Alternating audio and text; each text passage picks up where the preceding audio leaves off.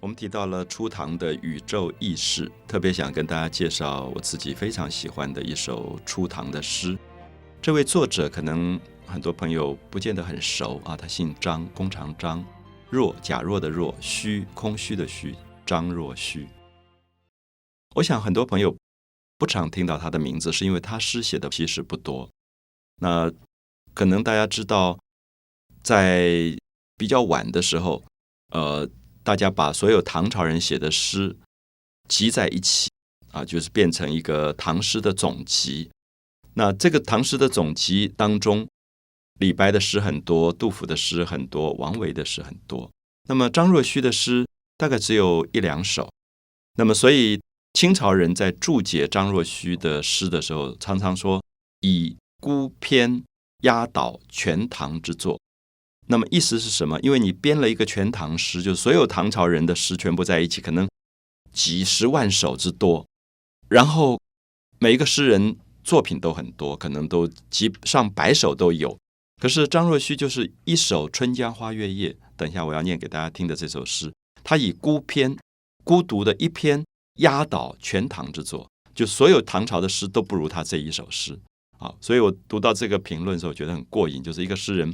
平常都不写诗，可一写就是最好的。《春江花月夜》这首诗，我常常喜欢背诵给朋友听。它总共三十六句啊。那因为我觉得这首诗里面有一种，他在讲大自然，他在讲时间，他在讲空间，他在讲人活在大自然当中，对于自然的很多感觉。我先讲一下题目啊，《春江花月夜》，大家常常听到这个名字，五个字。那这五个字有时候它变成音乐的名字。我记得喜欢国乐的人大概都听过《春江花月夜》，它是一个乐曲的名字。那我记得有一个好莱坞电影，最后也被翻译成《春江花月夜》。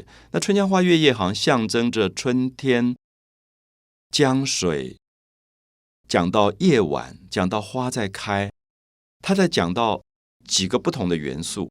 所以我常常问。一般的朋友说，如果你拿到五个字《春江花月夜》，你会怎么断句啊？那这个断句其实大家就会觉得春江是春天的江水，所以就打一个逗点，然后花月夜就是开了花、月亮圆的夜晚，叫做花月夜。所以我们觉得春江花月夜象征人生最美好、最繁华的一个状态，因为一年四季，那个最美的季节就是花在开。月亮也圆了，然后你刚好在江水的旁边，所以你就觉得这么美好的季节的春天，你想写诗。可是我也跟很多朋友提到，我觉得《春江花月夜》事实上是五个不同的元素啊，在西方的话叫做 motif，就是音乐的主题。五个音乐的主题，春天是主题，江水是主题，花是主题，月亮是主题，夜晚是主题。我想大家已经感觉到，我现在讲春江花月夜，我在每一个字后面打一个逗点。其实五个字各自是一个独立的名词，它只是组合在一起，产生了一种非常繁华的感觉。那是因为张若虚他有一天，呃，从京城吧，可能要回家，在过路的路上，刚好住宿在一个江水的旁边，而他在江水旁边散步。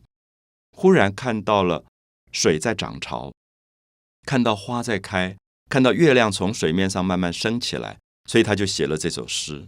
我们可以先看一下他从什么东西开始描写。他说：“春江潮水连海平。”注意七个字啊，七个字。春江，春天的江水，潮水在上涨，水一直涨，一直涨。这个潮水最后连到海那么远，连海平。那我们注意一下，张若虚这个时候并不在海边。他如果在长江的中游的话，他距离海边还很远很远，他也看不到海。可是他觉得天下的水都在涨潮，所以江水在涨潮，海水也在涨潮，所以他就推论到海的涨潮啊。所以他说：“春江潮水连海平。”第二句“海上明月共潮生”，然后他看到。大海上面潮水一直上涨，同时有一个圆的月亮开始升起来。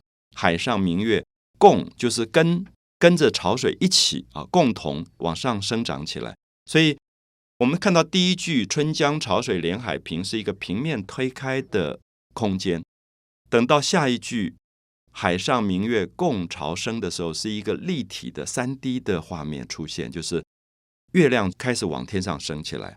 那么这个时候，我们看到张若虚他就用一个魔幻的手法，假设他自己变成从月亮看地球，所以他说“滟滟随波千万里”，啊，就是“滟”是三点水一个艳丽的“艳”。我们说“艳”这个词怎么写？是丰富的颜色叫“艳”，可是加上三点水，就是水上的光，非常华丽的光叫“艳艳”。啊，这两个字形容水的反光，“艳艳随波”，因为月光照亮了水波，然后这个水波随波千万里，何处春江无月明？啊，第四句“何处春江无月明”，大家注意一下，它的意思是说，这个时候。地球上哪一条河流不是都被月亮照亮吗？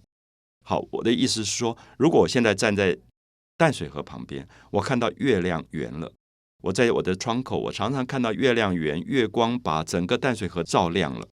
可是不要忘记，这个时候基隆河的河水也有月光，这个时候浊水溪的水也有月光，这个时候高平溪的水也有月光，这个时候甚至长江的水、黄河的水也有月光。